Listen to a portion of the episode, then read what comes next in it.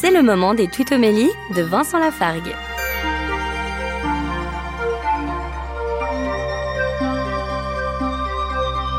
Dans la première lettre aux Corinthiens, chapitre 4, verset 7, Paul nous pose la question. As-tu quelque chose sans l'avoir reçu?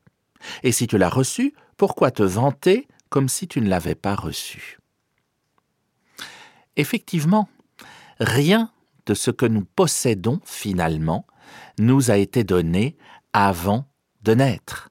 Qu'avons-nous que nous n'avons reçu? Et si nous nous souvenons que nous recevons la majorité de ce que nous possédons de la part de Dieu, parce que c'est lui qui est à l'origine de toutes nos actions, eh bien ne nous vantons pas de posséder telle ou telle chose. Tout ce que nous avons, nous l'avons reçu finalement.